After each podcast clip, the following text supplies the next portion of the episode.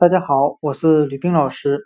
今天我们来学习单词 journey，j o u r n e y，表示旅行的含义。我们用谐音法来记忆这个单词 journey，它的发音很像汉语的折你，折磨的折，你自己的你。我们这样来联想这个单词：长途旅行真是太折磨人了。有句话说得好，叫“上车睡觉，下车尿尿”，真是折磨人呐。今天学的单词 “journey”，我们就可以通过它的发音联想到汉字“折你”，折磨你。journey，旅行。